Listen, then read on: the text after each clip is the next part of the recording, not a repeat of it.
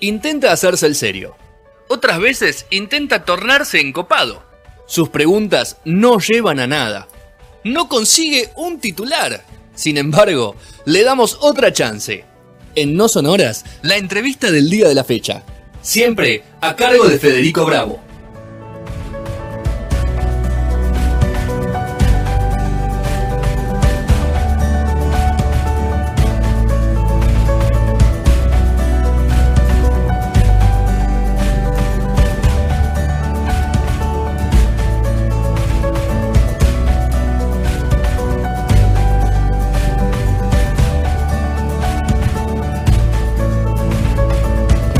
Segundo bloque de No Sonoras. Y estamos. ¿Y qué estás diciendo, Rodri? ¿Qué estás diciendo, Rodri? ¿Qué le estás diciendo al invitado? ¿Estás hablando mal de mí? No, le estoy contando cómo, hacemos el programa. Te va, a agarrar te va a agarrar este pibe, te va a hacer una pregunta boluda, decir, hacete el, hacete el copado, decirle que, nunca te la hicieron, pero. ¿Eso le dijiste? no, no, no, estamos, estamos eh, poniéndonos al día también, porque hace mucho que no nos, no nos hablábamos. Pero déjese de joder con la pandemia, con el tiempo que hay, libre. O Víctor Hugo, ahora que es famoso, no te saluda más, Rodri. Y viste cómo son, los, viste cómo son los, artistas. Los artistas y los amigos son así, se olvidan. Pero bueno, estamos con el señor Rodrigo Molina, que se suma a la entrevista y después va a tener su sección. Y con el señor Víctor Hugo Ortega. Víctor Hugo, ¿cómo anda eso? Hola, ¿qué tal? ¿Qué tal? ¿Cómo estás? ¿Todo bien? Todo bien por acá. Bueno, yo te voy, a, te voy, a, preguntar, como le pregunto a todos los entrevistados, ¿en qué fase estás de la vida y de la pandemia? en fase estrés máximo. Soy profesor, así que imagínate.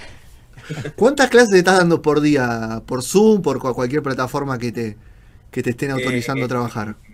¿Cuántas clases por día? Eh, eh, una, pero es, que lo complicado no es la, clase en sí, sino que todo lo que, lo que conlleva el, antes, el después, estar como alerta.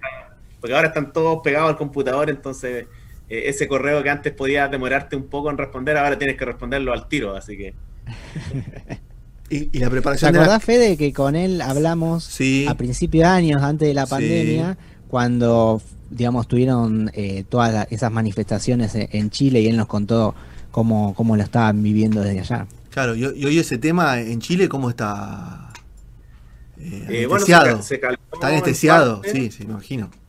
Sí, se calmó en parte porque, bueno, la gente no puede salir a la calle, recién ahora estamos entrando en una transición, pero bueno, ya en octubre se cumple un año desde que comenzaron las manifestaciones y probablemente se va a retomar el tema, va a coincidir con que ya va a haber más apertura a la calle. Igual acá nosotros seguimos marchando, Víctor Hugo, ¿eh? no nos importa. ahora que Rodri, cuando, charles con Rodri, por lo que vea, nosotros seguimos marchando, no nos importa, hacemos, hacemos lío. Eh, la gente hace, sigue haciendo las cosas. Pero bueno, bueno, contame un poco vos cómo, cómo, cómo te agarró todo este esta oportunidad de editar el libro después de tanto tiempo de remarlo de manera independiente.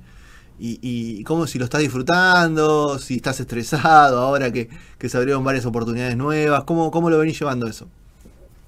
Eh, bueno, es súper bueno, súper contento por lo que ha pasado con el libro. Eh, el libro fue publicado de forma independiente en el 2013 porque no, hubo eh, posibilidad de sacarlo con una editorial.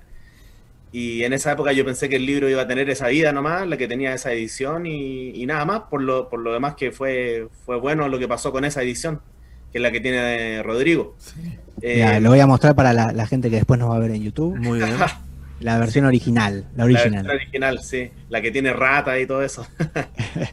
y, bueno, a veces se empieza a mover la cosa, eh, el destino literario, eh, uno a veces busca oportunidades, algunas salen, otras no salen, pero el libro se publicó en México, este año se publicó en Uruguay, y creo que esta edición uruguaya, eh, como coincidió con los 70 años del Maracanazo, agarró vuelo y mm, hizo que hubiera otras editoriales de otras partes interesadas en, publicar el libro. Así que imagínate, súper contento eh, y claro, implica un estrés eh, adicional estar pendiente, estar haciéndole promoción al libro, pero bueno, se disfruta a la larga. Bueno, yo te voy a hacer una pregunta y después ya te voy a dejar a Rodri que te haga un par de preguntas más. A ver, eh, ¿cómo fue, cómo es el delay ese de porque, porque nosotros hoy nos llega el libro editado al público, a la mayoría del público?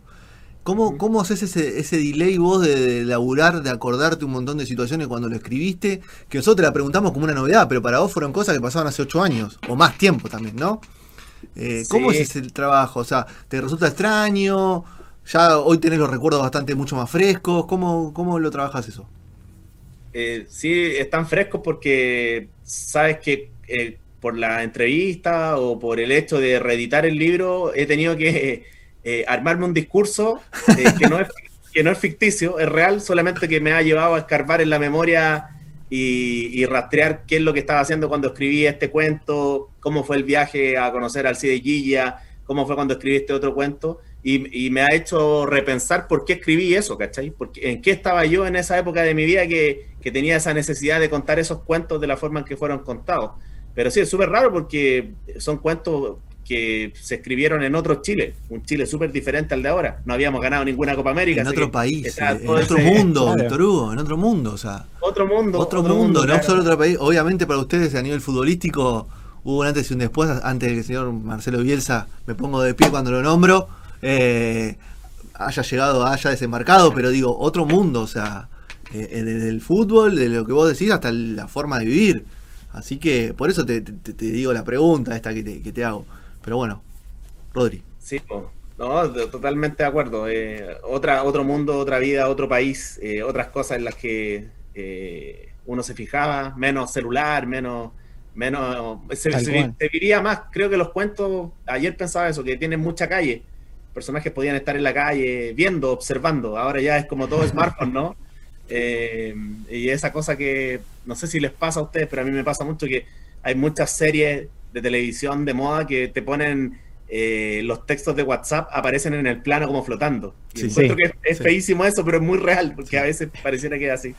Sí, tal cual, es verdad. Sí, e, es increíble cómo la tecnología nos, nos ha cambiado, nos, nos ha unido de una forma y nos ha alejado de otras cosas, ¿no? Y bueno, y en el medio de la pandemia, bueno, es lo único que tenemos también en, algunos lugares. Eh, Víctor, vos te encargaste de hacer digamos, una epopeya, ¿no? Para, poder en, conocer a, a, y, digamos, esa, esas ganas de conocerlo surge obviamente de tu amor al fútbol, de tu, digamos, curiosidad periodística en algún punto. ¿Cuándo dijiste, che, tengo que ir a conocerlo? Eh, esta persona todavía está viva, tengo que preguntarle cómo fue ese momento del maracanazo, que como dijiste, se cumplieron cuántos, 70 años ya? 70 años, sí. Eh, em, mira, sí, en la, honestidad máxima, creo que todo esto se debe a cuando me di cuenta que nunca le íbamos a ganar a Brasil en partidos importantes, los chilenos. Eh, nunca, nunca le íbamos a ganar a Brasil ni en un mundial, ni en un, partido decisivo. Entonces, eso sumado a que eh, la historia del maracanazo, tengo la, la, teoría yo de que todo futbolero adolescente hasta la adultez raya con esa historia porque es muy impactante entonces en algún momento fue como, oye, él está vivo, al parecer está como en un lugar accesible, soy chileno, odio a Brasil en el fútbol, él provocó, él provocó el descalabro más grande en la historia del deporte brasilero, ir a Uruguay no es caro, vamos para allá. Algo así fue, apoyado por mi mamá, por unos amigos y por toda la lectura periodística a la que tú haces referencia Mm, que, fue, van condimentando las cosas que una a veces tiene ganas de hacer. Pues. Yo sé que Rodrigo es bien viajero, entonces me imagino que puede entender eso de, porque tú rastreas información, ¿no? De las culturas que, te interesan antes de ir a visitarla. sí, sí, es eso, es curiosidad. Cada, pavada, cada pavada, nos sacamos fotos con cada pavada cuando vamos de viaje, ¿no, Rodrigo? Yo decís, qué pavada, con una puerta, ¿viste? Con, con una calle. Pero es son la cosas que te quedan, ¿viste? Es la curiosidad que sigo mucho a una compatriota de ustedes, Leila Guerriero, que habla mucho de la, de la curiosidad frente a los temas eh, y que tiene que ver, por supuesto, con el espíritu periodístico. Definitivamente, definitivamente. ¿Y cómo fue ese encuentro, Víctor? O sea, llegaron, dijeron, che, bueno, no sé, Guía no tenía un prensa, un agente de prensa que te diga, bueno, sí, tal día tenés que ir a verlo, tenés una entrevista. Eso no, no era así. No, claro, eh, fue eh, muy simple, pero yo siempre digo que es muy poético y digo que es muy poético porque quizás fue como el, momento eh, adecuado, la hora correcta para hacer esa visita. Guilla está fallecido hoy en día. Em, y nos encontramos con una época en que él era el último sobreviviente, se venía el Mundial de Brasil, había toda una, un, morbo por si en Brasil nuevamente se iba a, iba a ocurrir un maracanazo. Bueno, ocurrió de hecho. Ocurrió. Va a tener que ir a Alemania ahora en un par de años. Y, y, fue simple, fue bonito y es loco pensar desde la hora que conocía a un tipo tan importante para la historia del deporte en un pueblo, en una zona eh, muy pequeña, en una feria de pueblo, que es tal como lo que está en el cuento, que que son un disparo ahí. no, no, fue una tabla. Rodrigo, tranquilo, ah, Rodrigo. Tranquilo. Eh, un brasilero ahí, no, broma. Eh, y claro, fue eso, fue muy simple, muy, muy coloquial, como ir, a como ir a hablar con un señor que vive en tu cuadra, ¿cachai? Así, y que le preguntas por el... Así de simple, le, le Accesible accesible, sí. Le preguntas por el partido de un partido de hace un par de días y claro, la diferencia es que este jugó el partido hace, hace 60 y pico años, ¿no? Claro. ¿Y te contó algo de, de contó, te llevó a contar detalles? Obviamente hay que leer el libro para, para ver toda la, tu relato al respecto, ¿no? Pero digamos, ahí en la, intimidad, digamos, de, entrevistador entrevistado. ¿Te contó algún detalle? ¿No quería hablar? Eh, ¿Estaba reacio? o le, gustó la visita, digamos, en algún punto?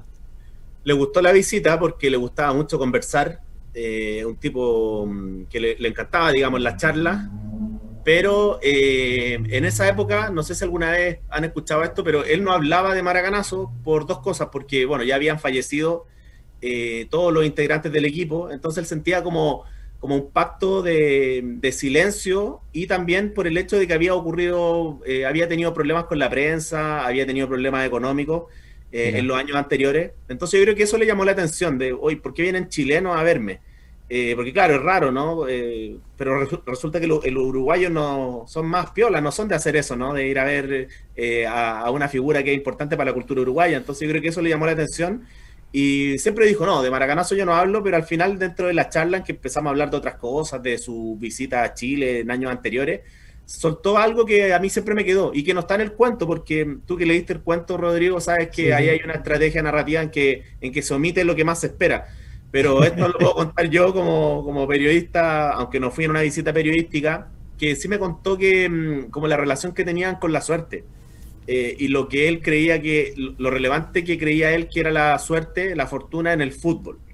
Claro. Eh, a propósito de un partido de, Uruguay con Holanda en, Sudáfrica, 2010 semifinales, que es un partido que perdieron 3-2. Entonces me decía que, en ese partido habían tenido mala suerte porque le había tocado un árbitro que no, no, bueno, pero habían, tenido suerte con ganas ellos, Víctor Uruguay.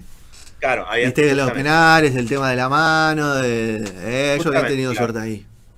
Entonces hacía la analogía de que en el 50, en esa final, más allá de toda la épica que hay hoy en día, habían tenido suerte. Eh, la ah, pelota entró en el momento que tenían que entrar, las de los brasileros no entraron en el momento en que tenían que haber entrado para empatar o para aumentar el marcador, y que esa suerte obviamente la buscaron, ¿no? Entonces me, acuerdo que me gustó mucho esa conceptualización de la suerte, de que la suerte había que buscarla, que es una cuestión que probablemente uno escuche todo el tiempo, que no sea una gran revelación pero que te lo diga alguien que ganó un mundial es, como especial, ¿no?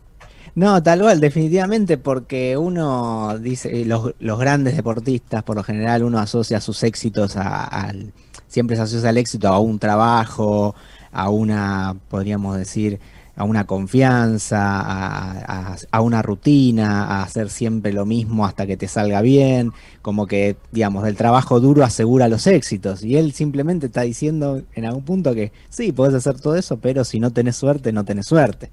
Y eso me, gusta, me gusta el concepto también. Esto hay una frase de, creo que es de Obdulio Varela, que dice que si ese partido lo jugaban 100 veces, lo perdían 99. Claro. Entonces, se conecta con esa idea de, de Alcides Gigia. Y después Yo estaba pensando en él, ¿no? Y, cuando decías lo de la suerte también, el tema de Messi, ¿no? ¿Qué hubiese pasado si Messi hubiese contado con esa suerte en la final contra Alemania, en, contra Alemania ¿no? Digamos, ese punto, ¿qué sería hoy Messi? Habiendo ganado quizás esas tres finales que perdió con Argentina, si las hubiese ganado, quizás no estaríamos no sería esa persona que quizás a veces que es discutida en este país, ¿no? y, y, capaz que es el factor suerte nomás. Y, otra, otra consulta, Víctor Hugo, los cuentos ahí que acompañan la edición de, a ver, el libro se llama El Elogio de Maracanazo, pero tiene varios cuentos más. eh, son historias que, que, a vos también te identifican, de algún, bueno, por ejemplo, el gol del Coto Sierra eh, es uno de los que más me llamó la atención, pero digo, son historias que te identifican, que vos viviste de joven, más chico, de pequeño, o, bueno, fueron un random, fueron historias que se te fueron cruzando. ¿Cómo, cómo, cómo se sumaron al, al libro esas historias que acompañan? Eh, la mayoría de las que acompañan sí tienen que ver con una cuestión generacional. Eh, y, por ejemplo, lo importante que es para una generación las clasificatorias a Francia 98 en Chile, que es donde están Zamorano, Sala, el Coto Sierra. Y lo otro, bueno, son eh, mezclas, híbridos, ficción con películas que uno se pasa cuando va caminando por la calle. Claro creo que la mayoría de los cuentos, de hecho hay un cuento que, gusta mucho que se llama El tiempo de Zamorano y Salas, que es el segundo cuento de la edición que tiene Rodrigo, ah, bueno, de la que tengo yo acá también, que esta es la edición chilena, pero ya con editorial, con los perros románticos. Qué linda, eh, qué linda tapa, ¿eh? Es muy bonita esta edición, sí. Una fotografía del momento, además. Sí, sí, esta salió en 2019. Em, y sabes que es buena esa pregunta que me hacen porque al final yo creo que Em, es curioso que el libro, que es un libro pre-éxitos de Chile, antes de las Copa América y todo el cuento, eh, y es un libro que se quedó como detenido en, esa, en ese momento, en fines de los 90. Entonces me llevó a pensar, ahora que ya están saliendo otras ediciones y tengo que elaborar el discurso literario, eh, me lleva a pensar en lo importante que, que fue esa generación para los chilenos, aunque no ganamos nada pero eh, eh, Zamorano Sala eh, nos, hacían sentir muy orgullosos, más allá del fútbol Pero Victorio jugaron en equipos de primer nivel mundial, eran delanteros top a nivel mundial. ¿Cómo olvidarse de eso? O sea, no. sí, pero es raro porque con, Alexis Sánchez o con, con, Eduardo Vargas, que también, bueno, Alexis Sánchez se ha jugado en equipos relevantes, pero. Es top mundial, pero ganó. La diferencia es que Alexis ganó, participó de la gestión Guardiola en Barcelona, tuvo quizás otra participación Salas en Europa lo más fuerte que fue Lazio, creo, si no me acuerdo mal. Pero bueno, hoy Vidal, bueno, Vidal salió campeón de un montón de, con, un montón de equipos de ligas. Eh, o sea, Gary Medel han hecho mucho. O sea, bravo ni hablar.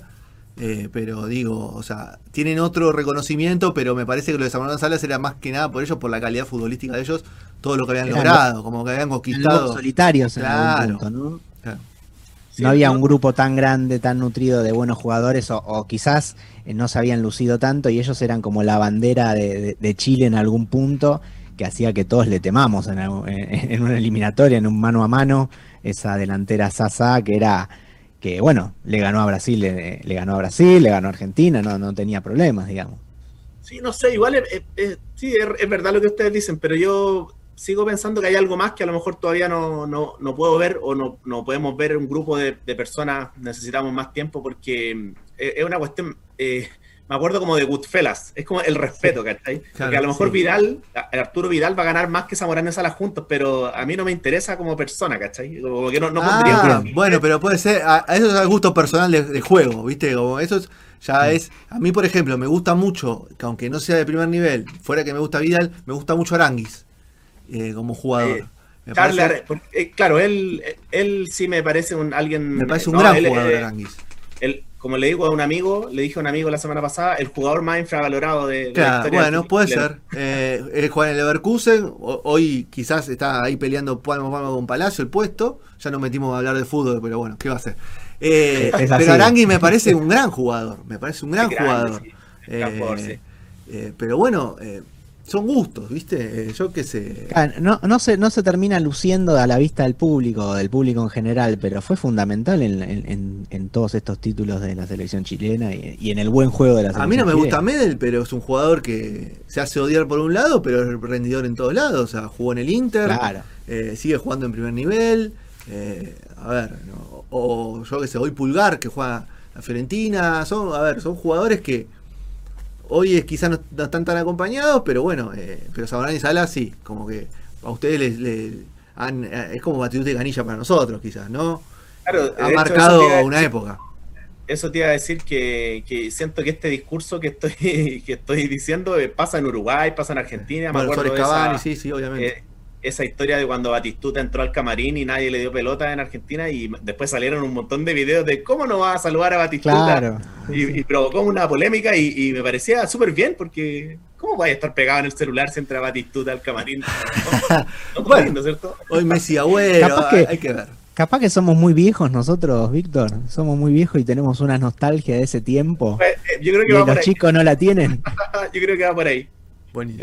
Bueno, Víctor. igual es indiscutible, me parece, eh, estas estrellas de esa época. Ah, Zamorano, Salas, Batituta, Canigia, bueno, Romario, Ronaldo.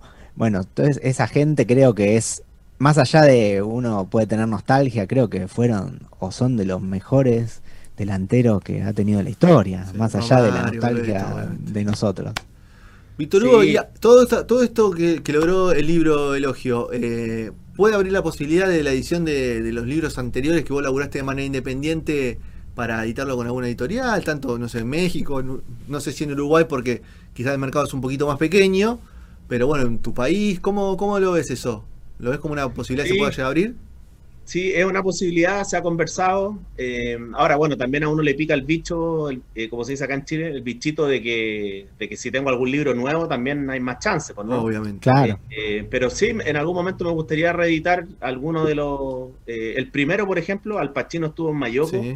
Ese libro fue una edición super punk, super panqueta, poco, un tiraje corto. Me encantaría editarlo así, ahora que se, va se van a cumplir 10 años de que apareció. Eh, porque a lo mejor, claro, el libro podría haber tenido una mejor suerte con un poquito más de difusión, aunque no le fue mal, de hecho se, vendió todo su tiraje. Pero sí, sí, yo creo que el, impulso que agarra el elogio al maracanazo es loco porque mm, a raíz de las ediciones en el extranjero hay más interés por las ediciones chilenas. Entonces la gente llega a esta edición porque es la que tiene a la mano, ¿no es cierto? Y, y debe llamar la atención, así, oye, ¿quién es este chileno random que lo publican afuera y no lo conozco? claro. bueno, Víctor, te, hago una pregunta muy difícil para cerrar la entrevista, que es ¿cómo lo conseguimos nosotros el libro? O, la posibilidad de leerlo. Mira, ¿cómo lo consiguen? Eh, de dos maneras. Hay que tener el Kindle, como yo no lo tengo, pero te pregunto. No, no, no, está en digital eh, por ahora, pero, pero mira, hay dos maneras súper concretas. La primera es, eh, hay una página que se llama Busca Libre, buscalibre.cl, eh, y eh, ahí pueden conseguir la edición chilena y, por ejemplo, en, las librerías uruguayas que venden eh, por correo, que llegan a Argentina, como Escaramuza, Libros del Parque, o en Mercado Libre Uruguay, está el libro. Y entiendo que Mercado Libre Uruguay hace envíos que, no, son caros. Siempre está Alperín en el medio, Rodri. Siempre Alperín. Siempre. nuestro amigo, el CEO de Mercado Libre. ¿Y tus redes, y tus redes Víctor Hugo, para, que la gente te contacte ahí, que, te hagan las mismas preguntas que te hacemos nosotros de dónde conseguir el libro y todas esas cosas? Sí, sí, eh, en Instagram, eh, Latino del Sur, arroba Latino del Sur, ahí me encuentran y ahí me estoy entreteniendo, subiendo cosas de películas, libros, y de Zamorano Salas. No, broma. está muy bien, me parece muy bien. Sí, porque Víctor es un gran, es un gran, además conocedor del fútbol en general. El fútbol argentino es impresionante lo que conoce. Y es también un cinéfilo, un cinéfilo que durante muchos años hizo radio hablando de cine. así que es una consulta constante se le puede hacer a Víctor sobre cine. Sí, me encanta el cine argentino. ¿eh? Hace poquito vi una película argentina 2020, no sé si la conocen, La Chancha, muy buena. No, no la hemos, visto. Muy, muy, buena película. Nosotros no miramos películas argentinas. Somos lo contrario a todo. La verdad que ahí somos un poco nacionalistas. Y aparte con Rodri hablamos mucho de cine internacional, Rodri acá. Vamos a tener que meter Sí, hemos, ahora que hablamos de, cine chileno también. Sí, hablamos de cine chileno. Eh, este año con la peli de, Jorge García. Sí, sí claro, sí. bueno, Víctor, muchas gracias por el tiempo eh, y la buena onda. Y bueno, nada, eh, atendelo a Rodri, que ahora te va a llamar en estos días seguramente. Sí. Para charlar ¿Puedes sacar una foto con el libro así para mandársela al editor? Obviamente, sáquela tranquilo. Claro que sí. Ahora hacemos la amigo, Y después tenés, tenés todo lo. tenés todo eh, las plataformas para en audio y en video para tener la entrevista, así que la, la puedes chusmear por todos lados. En unos días, eh, mañana pasado ya va a estar en Spotify, y luego también en nuestro canal de YouTube, así que te pasaremos todos los links. Buenísimo, muchas gracias por el interés en conversar y que se acaben las polémicas del COVID entre Chile y Argentina. Obviamente, no queremos volver a ser salimos todos juntos, todos juntos salimos de esto, si no, no salimos, así que tranquilo. Abrazo grande, Víctor Hugo. Un abrazo. Chau, chau.